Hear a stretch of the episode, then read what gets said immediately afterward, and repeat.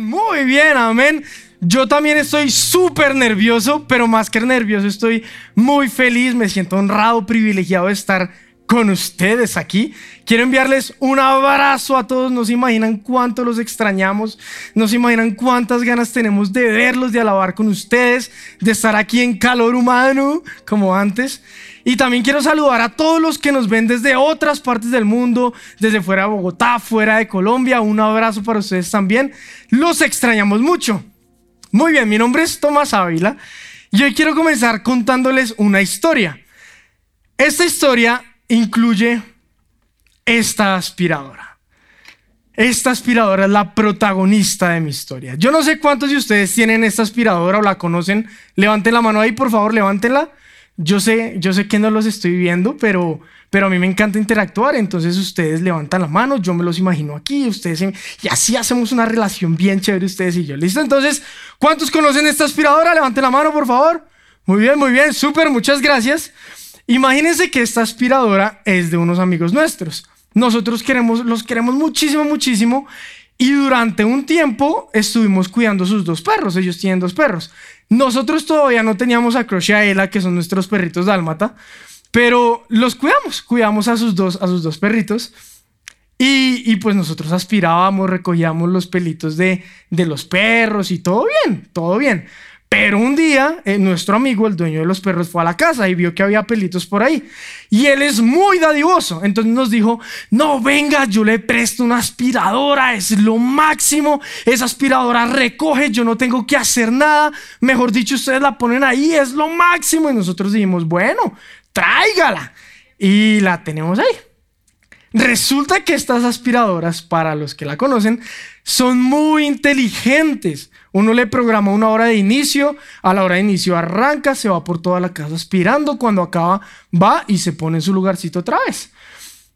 El único problema es que uno de los dos perritos de ellos se descachaba todavía. Se descachaba, dícese, viene del latín hacer pupus donde no debus. Entonces, hacía sus necesidades dentro de la casa todavía. No era mucho, no era mucho, era de vez en cuando. Pero un día, pues el perrito se descachó, se hizo dentro de la casa. La aspiradora, muy inteligente, empezó a aspirar la casa y pues pasó por encima de la obra de arte del perrito y lo esparció por toda la casa. Yo bajé, yo vi eso, era zigzag. Y yo, yo solo quería coger la aspiradora, prenderla en la calle y que se fuera aspirando su camino lejos de mí. Pero bueno, ya hoy en día nos reímos de la historia. En ese momento nos daba mucha rabia y la aspiradora no resultó ser lo que nos prometieron. Ahora, no me malentiendan, la aspiradora es una bendición y le funciona a muchas familias, pero a nosotros no nos funcionó. Y no sé a cuántos de ustedes les ha pasado algo así, que de pronto tienen una expectativa increíble de un producto y no resulta ser tan bueno. O ven algo por internet y quieren comprarlo porque se ve increíble y cuando llega, llega de este tamaño, no funciona para lo que pensaban y las expectativas se caen. O van a un restaurante y ven la foto de un plato delicioso y lo piden. Es como, esto no era lo que me imaginaba. ¿Les ha pasado? Levanten la mano, por favor, levanten la mano. Con carita triste. Sí, me ha pasado a mí también. Pues sí, eso pasa. Y a eso se le dio un nombre. Se le llama publicidad engañosa. ¿Por qué les estoy contando eso? Porque les estoy contando la historia, porque estoy hablando de la publicidad engañosa. Mi objetivo el día de hoy es que cuando se termine esta reunión, todos seamos conscientes de que somos publicidad caminante pero está en nuestras manos o está en nuestras decisiones decidir si somos publicidad real o publicidad engañosa. ¿Podemos ser publicidad engañosa? Sí, podemos ser publicidad engañosa. ¿Cómo sabemos si somos publicidad engañosa o no? Vamos a leer Santiago 2, 18. Ahora bien, alguien podría argumentar, algunas personas tienen fe, otras buenas acciones, pero yo les digo, ¿Cómo me mostrarás tu fe si no haces buenas acciones? Yo les mostraré mi fe con mis buenas acciones. Así que esta predica se llama Dime tus obras y te diré tu fe. Ahora, con este título no estoy pretendiendo, a ver, hazme una fila, muéstrame tus obras, te voy a decir cuánta fe tiene. Nada que ver, nada que ver. Solo que es una frase que todos conocemos y que no quiero que les olvide. Dime tus obras y te diré tu fe. Si estás tomando apuntes, si vas a tuitear algo, si vas a publicar algo en Instagram, si vas a recordar una frase, esta es la frase. Tus obras son el resultado visible de tu fe invisible. Lo voy a repetir una vez más. Tus obras son el resultado visible de tu fe invisible. Tus obras hablan todo el tiempo, o nuestras obras hablan todo el tiempo de nuestra fe. Y vamos a pensarlo.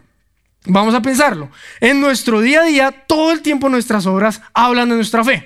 Por ejemplo, vamos a ir a un lugar y no conocemos bien el camino. Entonces, Google Maps o Waze, voy a tal lado, lo ponemos en el carro y arrancamos. Estamos confiando en fe en que esto que estamos viendo satelitalmente nos va a llevar a donde queremos ir. Eso es fe y nuestras obras lo están mostrando porque prendí el carro y arranqué. O piensen esta, yo sé que esta no la han pensado, pero después de que se las cuente y van a quedar así. Cuando nos subimos a un ascensor. Nos subimos a un ascensor, oprimimos un botón, las puertas se cierran y no vemos nada más. Lo único que vemos es un numerito digital que nos dice en qué piso estamos. Y si no, y si el ascensor dejó de moverse y el numerito se, se dañó, pero por fe nos subimos al ascensor y sabemos que vamos a llegar al piso que queremos llegar. Ah, cierto, ¡pum! No lo habían pensado. Ah. O la última, el último ejemplo. Al día siguiente, ponemos nuestra alarma para el día siguiente y yo he visto gente que lo hace con Siri. Siri, por mi alarma a las 6 de la mañana. Eso es fe, eso es mucha fe, es tecnología. Y sabemos y confiamos que al día siguiente va a amanecer y vamos a ir a trabajar. Eso es fe. Tus obras son el resultado visible de tu fe invisible. Hebreos 11.1 dice, la fe demuestra la realidad de lo que esperamos. Es la evidencia de las cosas que no podemos ver. Así que la fe nos lleva a saber que vamos a llegar a donde queremos ir, aunque todavía no lo veamos. Pero ahí están nuestras obras, demostrando que lo creemos. Entonces, hablé de publicidad engañosa, hablé de que nuestras obras hablan constantemente de nuestra fe. Hago una pregunta, ¿sobre qué tipo de fe están hablando tus obras? ¿Sobre qué tipo de fe? Si alguien te viera actuando, ¿qué diría de tu fe? ¿En qué creerías? Tus obras muestran o nuestras obras muestran si nuestra publicidad es engañosa o no. Santiago 2.18 dice, voy a volverlo a leer, el versículo con el que arranqué. Ahora bien, alguien podría argumentar, algunas personas tienen fe, otras buenas acciones. Pero yo les digo, ¿cómo me mostrarás tu fe si no haces buenas acciones? Yo les mostraré mi fe con mis buenas acciones. Versión traducción al lenguaje actual.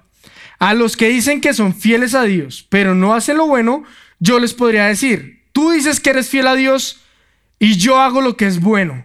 Demuéstrame que es posible ser fiel a Dios sin tener que hacer lo bueno y yo te demostraré que soy fiel a Dios por medio del bien que hago. Ahora, aquí no quiero que piensen en el bien que hacemos cuando dejamos de pecar o cuando ya no somos como los que no creen en Dios. Obviamente, si tú antes no creías en Dios, hacías ciertas cosas y empezaste a creer en Dios, se tiene que haber un cambio, tiene que haber una diferencia, se tiene que notar, eso es obvio. Pero yo no estoy hablando de esas obras.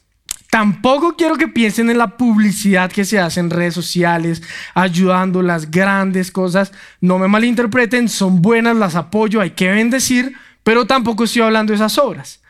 Aquí estoy hablando de obras que se hacen o que nacen en el secreto. Es el resultado de algo que pasa dentro de nosotros, algo que pasa en el interior, íntimo, que da como resultado obras. Porque aun cuando nadie nos ve, aun cuando estamos en lo secreto, tus obras están hablando de tu fe. Yo voy a referirme o vamos a hablar acerca de esas obras. Así que para hablar de estas tres o de estas obras, perdón, voy a mencionar tres momentos en los que yo pensaría que en la Biblia se dice, dime tus obras y te diré tu fe. En los que se pone a prueba la publicidad, si es publicidad real o publicidad engañosa. Primer momento, Pedro. Pedro camina sobre el agua. Yo sé que conocemos esta historia, yo sé que es muy real, que la hemos escuchado, que hemos aprendido, pero vamos a ir un poquito más allá. Entonces, Mateo 14 cuenta esta historia. Jesús recién recibía la noticia de que Juan el Bautista había sido asesinado. Y él acabó de hacer un milagro de multiplicación, alimentó al pueblo y envió a sus discípulos adelante. Les dijo, vayan en la barca, yo voy a orar, voy a despedir a la gente. Los discípulos se fueron en su barca.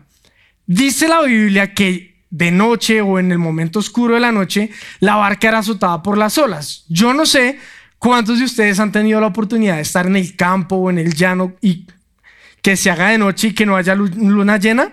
Uno no ve nada. Tener los ojos abiertos y tenerlos cerrados es lo mismo. Uno no ve nada. Ahora imagínense en una barca que está siendo azotada por las olas. Esa era la situación de los discípulos en ese momento. El versículo 14, perdón, el versículo 25 de Mateo 14, en la versión Reina Valera nos dice que a la cuarta vigilia de la noche. La cuarta vigilia era entre las 3 de la madrugada y las 6 de la mañana. Pero muchas otras versiones nos dicen que aun cuando era de noche o cuando todavía estaba oscuro. Entonces, calculémosle que era entre las 4 y media y las 5 de la mañana. 4 y media, 5 de la mañana, barca azotada por las olas, no se ve nada. O se ve poquitico, poquitico, poquitico. Versículo, versículo 25. Nos dice que en ese momento de la noche Jesús se acerca caminando a ellos sobre el agua. Páusalo. ¿Qué? ¿Qué? Cuatro y media, cinco de la mañana y ven una silueta nosotros sabemos que es Jesús porque ya no lo escribieron, pero ellos ven una silueta caminando sobre el agua hacia ellos. Así empiezan todas las películas de terror. ¡Qué miedo! ¡Qué miedo!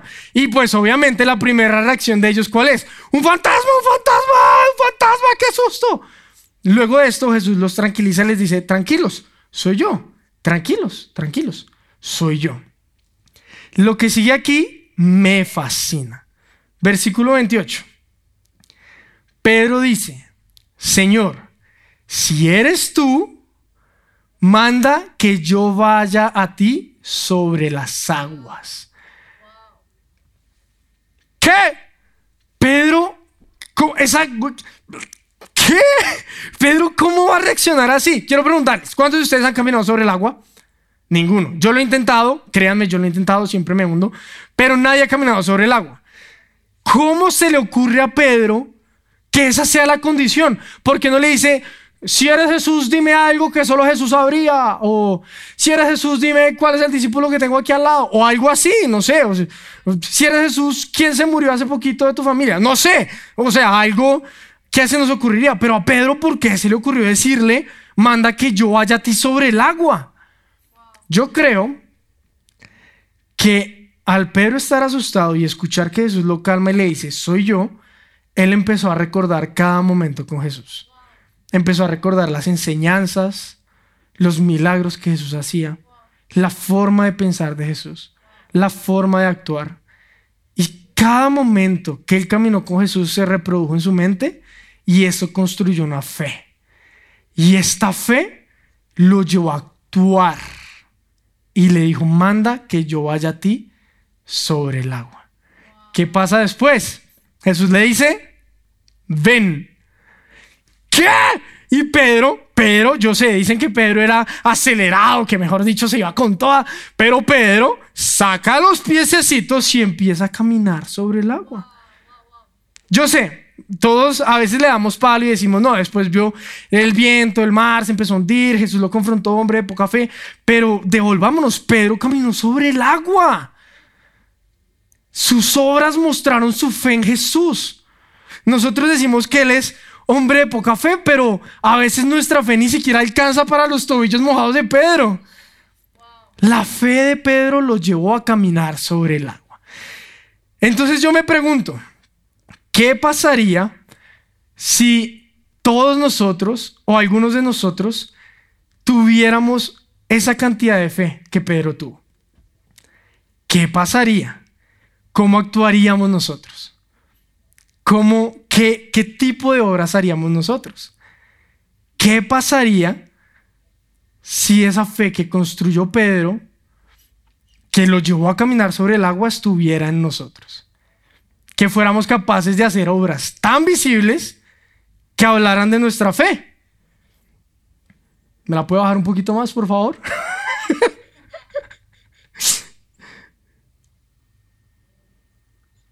Ahí está bien. Hacer cosas como estas.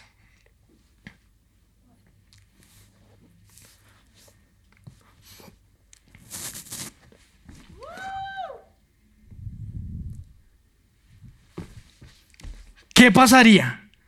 Pedro hizo esto. Pedro se bajó del barco, que era su seguridad, era su lugar seguro, y se fue a caminar sobre el mar. Yo soy capaz de hacer esto porque sé a dónde está amarrada mi cuerda. Sé que mi cuerda está amarrada a esa viga y que mi viga no se va a caer. Tus obras van a hablar de la viga en la que tu fe está amarrada. Y quiero hablarte de la mejor viga. Este libro es la viga más fuerte en la que puedes basar tu fe. La Biblia es la viga más fuerte en la que tú puedes confiar. Dime tus obras y te diré tu fe. La fe de Pedro fue puesta a prueba. La fe invisible de Pedro se mostró por medio de sus obras visibles. Santiago 1:22. No solo escuchen la palabra de Dios tienen que ponerla en práctica. De lo contrario, solamente se engañan a sí mismos. ¿Qué diría mi versión? De lo contrario, solamente serían publicidad engañosa. Tenemos que ponerla a prueba. Ah, tenemos que ponerla en práctica. Tus obras son el resultado visible de tu fe invisible. Ahora, puede que ustedes me digan, pero Tomás, yo he hecho eso desde hace rato, mis obras son buenas, yo paso tiempo con Dios, yo, yo lo amo, yo hago buenas cosas y siento que el cielo está cerrado, siento que eso no da resultado. ¿Qué puedo hacer? Te voy a hablar de la segunda publicidad. ¿Te acuerdas? Hablé de tres historias, ya mencioné una, vamos con la segunda. Abraham. Abraham seguramente se sintió igual a ti en un momento de su vida. No tenía hijos, Dios le prometió un hijo le hace una promesa increíble con su hijo y luego de unos años y luego de hacer la tarea para tener un hijo, pues con su esposa, Dios le cumple la promesa, nace Isaac. Luego de un tiempo del nacimiento de Isaac, se cree que 12, 15, 18 años más o menos, Dios le pide a Abraham que sacrifique a su hijo. Dios le pide a Abraham que sacrifique a su hijo. Eso era algo muy común en ese tiempo, pero por otros dioses. ¿Cómo así que el Dios de Israel, en el que yo creo, en el que me ha mostrado que es diferente, me pide que sacrifique a mi hijo? Eso no tiene sentido. ¿Qué hizo Abraham? Se levantó temprano, alistó a sus hijos, a su hijo, algunos siervos, y fue camino al lugar donde lo iba a sacrificar. La fe de Abraham se mostró en sus obras. ¿Qué, qué pensaría Abraham? No sabemos. Pero Abraham confiaba en su Dios. Abraham tenía fe en su Dios. Quizá pensaba, no, tal vez lo sacrifico y lo resucita. O quién sabe. Pero las obras de Abraham mostraron que confiaba en Dios. Ahora, ¿se imaginan? La Biblia dice que a los tres días de camino, tres días, vio el lugar donde lo iba a sacrificar. ¿Qué habría pasado en esos tres días? Isaac ya era grande. Isaac seguramente le iba contando de los caballos, de los burros, el nuevo pájaro que conoció, y Abraham sabiendo que iba camino a sacrificarlo. No creo que fueran o los sintiera como tres días de 24 horas cada uno. Yo creo que era una eternidad para él. Él sabía o sentía que estaba pasando las últimas horas con su hijo, porque él iba a sacrificar. Y aún así, sus obras siguieron mostrando su fe en Dios. Ahora, todos sabemos cómo termina la historia. Dios los recompensa, le dice, no sacrifiques a tu hijo, ya me di cuenta que tu amor por mí es real y ese es el punto. Abraham no lo hizo por ser una buena persona. Abraham no caminaba así porque sabía que todo el mundo lo haría. Abraham no hizo lo que hizo para caer bien, para mostrarse como el gran hombre de fe. Abraham lo hizo porque amaba a Dios, porque su amor por Dios era por encima de todo. Así que, si tus obras son buenas por amor a Dios, sigue adelante, no te rindas, ten fe, Él ve lo que pasa en el secreto, pero que sea por amor a Dios, no porque los demás te vean. Miren lo que dice Santiago 2.21 acerca de Abraham. ¿No recuerdas que nuestro antepasado Abraham fue declarado justo ante Dios por sus acciones cuando ofreció a su hijo Isaac sobre el altar? Y Apocalipsis 2, del 2 al 4.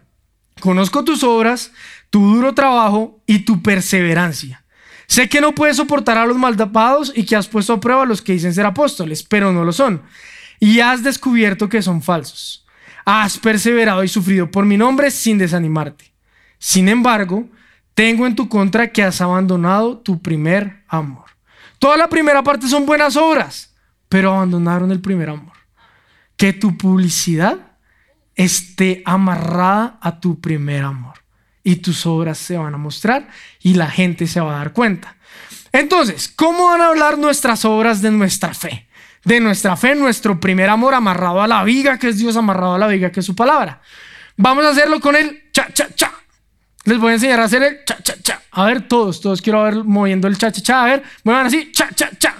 Muy bien, el cha, cha, cha es, una, es un acróstico, sí, se dice acróstico, ¿cierto? Muy bien, es un acróstico. La C de cerebro, la H de hablar y la A de acciones. ¿Qué vamos a pensar? ¿Qué vamos a hablar? ¿Y cómo vamos a actuar? Ese es el cha, cha, cha. Muy bien, entonces vamos a arrancar con el cerebro. ¿Qué dice Filipenses 4:8? Finalmente, hermanos, piensen en todo lo que es verdadero, en todo lo que merece respeto, en todo lo que es justo y bueno. Piensen en todo lo que se reconoce como una virtud y en todo lo que es agradable y merece ser alabado. Si hay algo que no entra dentro de esta lista, no lo pienses. Si hay algún pensamiento que tienes en contra de tu marido, en contra de tu esposa, de tus hijos, de tus papás, de algún familiar que no entra dentro de esta lista, no lo permitas en tu cabeza. No por ellos. Puede que se hayan comportado mal, pero tu amor por Dios es más grande que lo que ellos no han hecho bien. Que en tu cabeza, que las obras de tu mente muestren tu fe, que es tu amor por Dios.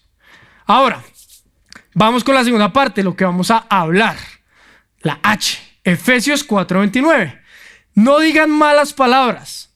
Al contrario, digan siempre cosas buenas que ayuden a los demás a crecer espiritualmente, pues eso es muy necesario. Salmos 19:14. Sean pues aceptables ante ti mis palabras y mis pensamientos, oh Señor, roca mía y redentor mío.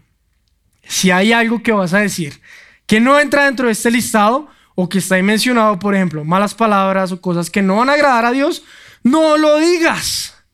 Que las obras de tu boca reflejen tu fe, que es tu amor por Dios. Tiene que haber una diferencia entre las conversaciones de tus compañeros de la universidad, del trabajo, del colegio, que no conocen a Dios, entre tus conversaciones, tus frases y tu forma de hablar. Porque tu viga está amarrada a la Biblia y tu amor por Dios es más grande a lo que los demás hacen. Y vamos por último con la A. ¿Cómo vamos a actuar? Efesios 2.10. Porque somos hechura de Dios, creados en Cristo Jesús para buenas obras, las cuales Dios dispuso de antemano a fin de que las pongamos en práctica. A fin de que las pongamos en práctica. Primera Juan 2.6. Los que dicen que viven en Dios deben vivir, anoten esto, subrayenlo, resáltenlo, mejor dicho, deben vivir como Jesús vivió. Tenemos que reflejar a Jesús. No son nuestras obras, no es lo que nosotros queremos hacer, es lo que Jesús haría. Si Jesús haría algo, hazlo. si Jesús no lo haría, no lo hagas. Que tus obras, que tus acciones reflejen tu fe en Dios, reflejen tu amor por Dios. Entonces, ese es el cha-cha-cha. Ya les enseñé a hacer el cha-cha-cha, pero ahora tenemos que ponerlo en práctica. Es una cuasi obligación. ¿Por qué una cuasi obligación? Santiago 4:17 dice, recuerden que es pecado saber lo que se debe hacer y luego no hacerlo. Así que ya sabemos lo que tenemos que hacer. No hacerlo sería pecado. O sea, es pecado no hacer el cha cha cha. Así que vamos a ponerlo en práctica. Recuerden, recuerden que esto no es algo automático. Esto es algo que se tiene que tomar la decisión diariamente. No es que se acabe la reunión y digamos, uy, ya, santo, pienso bien, hablo bien, actúo bien. No, es algo de todos los días de tomar la decisión de hacer el cha, cha, cha. Actuar como Jesús lo haría. Así, solo así, nuestra publicidad no sería una publicidad engañosa. Ahora, vamos a hablar de la tercera historia. Esta historia me fascina, está en Hechos 3 del 1 al 8. Pedro y Juan iban caminando hacia el templo, iban a orar, iban hablando de cómo Mateo regó el jugo, de, de cómo el otro discípulo se tropezó y se cayó. Me iban así hablando, hasta que llegaron y vieron a la hermosa, no a mi esposa, que es la más hermosa, sino a la puerta del templo que se llamaba así, la hermosa. En ese lugar siempre llevaban un señor cojo o que no podía caminar y lo ponían en la puerta para que pidieran dinero pidiera limosna, bueno, en fin. La Biblia dice que cuando Pedro y Juan iban a entrar, el Señor los miró y les pidió dinero. Hechos 3, 5 6. El hombre fijó en ellos la mirada esperando recibir algo. No tengo plata ni oro, declaró Pedro, pero lo que tengo te doy. En el nombre de Jesucristo de Nazaret, levántate y anda. ¿Por qué les menciono esto? Me encanta una parte que dice, lo que tengo te doy. ¿Qué tenía Pedro? ¿Qué le estaba dando? ¿Alguna vez lo habían pensado? Siempre lo pasamos de lo que tengo. Pero ¿qué era lo que llevaba Pedro? ¿Y qué estaba dando él? Pues Pedro y Juan llevaban en ellos una misión. Marcos 16, 15 y 17 al 18 dice, les dijo Jesús, vayan por todo el mundo y anuncien las buenas nuevas a toda criatura. Estas señales acompañarán a los que crean. En mi nombre expulsarán demonios, hablarán en nuevas lenguas, tomarán en sus manos serpientes y cuando beban algo venenoso no les hará daño alguno. Pondrán las manos sobre los enfermos y estos recobrarán la salud. Y Hechos 1.8 dice, pero cuando venga el Espíritu Santo sobre ustedes, recibirán poder y serán mis testigos tanto en Jerusalén como en toda Judea y Samaria y hasta los confines de la tierra. Ellos iban llenos del Espíritu Santo. Eso era lo que tenían. Iban llenos del Espíritu Santo y tenían una misión. De lo que yo tengo te voy a dar a ti. ¿Qué tienes tú? Si alguien te pide algo, alguien, hay mucha gente en el mundo que ni siquiera sabe qué necesita. Y si ellos te piden algo, ¿qué les vas a dar? De lo que tienes, ¿qué tienes? ¿Qué dicen tus obras acerca de tu fe? ¿Qué cargas? De lo que tienes vas a dar. ¿Qué producto ofreces? Ahora, Pedro no solo le dijo, en el nombre de Jesucristo de Nazaret, levántate y anda. Miren lo que dice después. Miren lo que dice el versículo 7 de Hechos 3. Y tomándolo por la mano derecha, lo levantó. Pedro actuó. Pedro estaba convencido de su fe. Y su fe lo llevó a hablar, a actuar y lo levantó. La Biblia dice que las piernas de este hombre recobraron fuerzas. Empezó a caminar, a saltar, entró al templo y empezó a alabar a Dios. Ellos no solo le dieron unas nuevas piernas a este hombre, le dieron vida. Este hombre se la pasaba los días ahí tirado y ellos le presentaron a un Dios que sana, que salva, que perdona. Tú eres el Pedro que muchos vecinos te pueden necesitar. Tus obras basadas en tu fe están haciendo que los cojos caminen. Estás haciendo que los que no conocen a Dios entren al templo y alaben. ¿Qué cargas? ¿Qué dice tu publicidad? Tus obras son el resultado visible de tu fe invisible. ¿De qué están hablando tus obras? ¿De qué tipo de fe? Primera Juan 3:18. Queridos hijos, que nuestro amor no quede solo en palabras. Mostremos la verdad por medio de nuestras acciones. Mateo 5:16.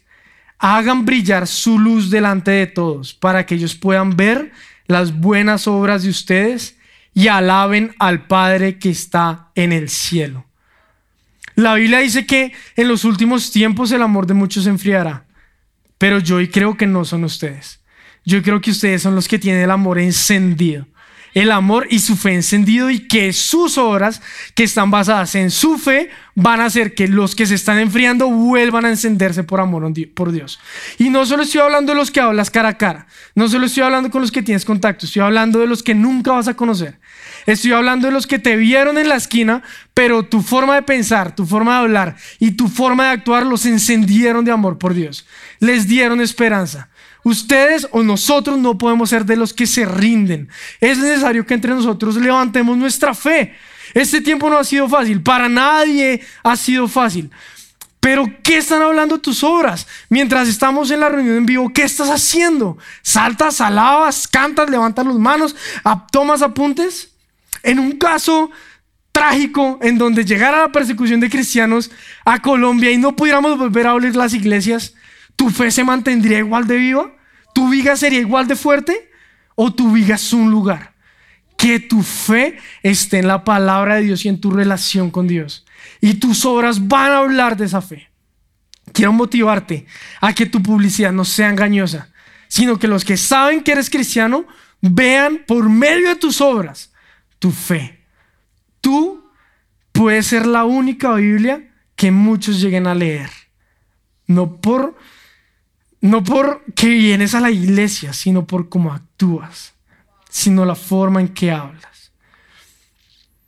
Jesús tiene fe en ti. Jesús demuestra su fe en ti al morir en la cruz, al ser azotado. Pero Él tiene fe en ti en que cumpla su misión, en que cumpla la misión de ir y hacer discípulos a donde vayas. Así que ahí en donde estás, te voy a decir una frase, una pregunta. Y quiero que la pienses. Dime tus obras y te diré tu fe. Y si tu fe está en Dios, en la palabra viva de Él, quiero que te pongas de pie mostrándolo con tus obras. Y con tus ojos cerrados, te vas a entregar a Dios. Dios, perdón. Perdóname porque mis obras han hablado de una fe muerta. Perdóname porque he dejado que la muerte, la oscuridad, la tristeza que ha crecido en mí se vea en mis obras. Perdóname porque mi mente está llena de oscuridad, de malos pensamientos, de depresión, de ansiedad. Perdóname porque mis palabras están llenas de maldad. Mis palabras no alaban, mis palabras no hacen bien, mis palabras incluso muchas veces desaniman a la gente. Perdóname porque mis acciones no han sido de vida. Mis acciones en lugar de levantar a los cojos, en lugar de dar vida muchas veces los aplasta y los tumba. Y seguramente es porque he dejado pagar mi fe. Pero hoy con mis manos levantadas, quiero ser lleno de ti. Espíritu Santo, lléname. Lléname como llena, llenaste a Pedro, como llenaste a Juan. Espíritu Santo, hoy sé que la misión de hacer discípulos no es solo para los, los discípulos de ese tiempo. La misión también es para mí. Lléname, Espíritu Santo. Enciéndeme en fuego y que mis obras sean una muestra real. Que la gente al verme sepan que te amo. Que la gente cuando me vea caminando, hablando, mi forma de pensar, la forma en que actúo, sepan que yo te amo, que mi vida está para ti, que mi vida es tuya. Dios, yo no quiero ser más una publicidad engañosa. Yo no quiero ser más alguien que que promete mucho, que se muestra como cristiano, pero que al final es una publicidad engañosa. Yo quiero ser real. Dios, yo quiero brillar con tu luz. Yo quiero brillar con tu luz y que tu luz a través de mí alumbre las naciones. Hazme brillar, Dios, te lo pido. Hazme brillar con tu luz. Quiero ser como tú. Hazme brillar con tu luz que seas tú en mí. Llena mi vida, Jesús. Quiero ser como tú. Quiero ser como tú. Una vez más, díselo fuerte. Hazme brillar con tu luz. Que seas tú.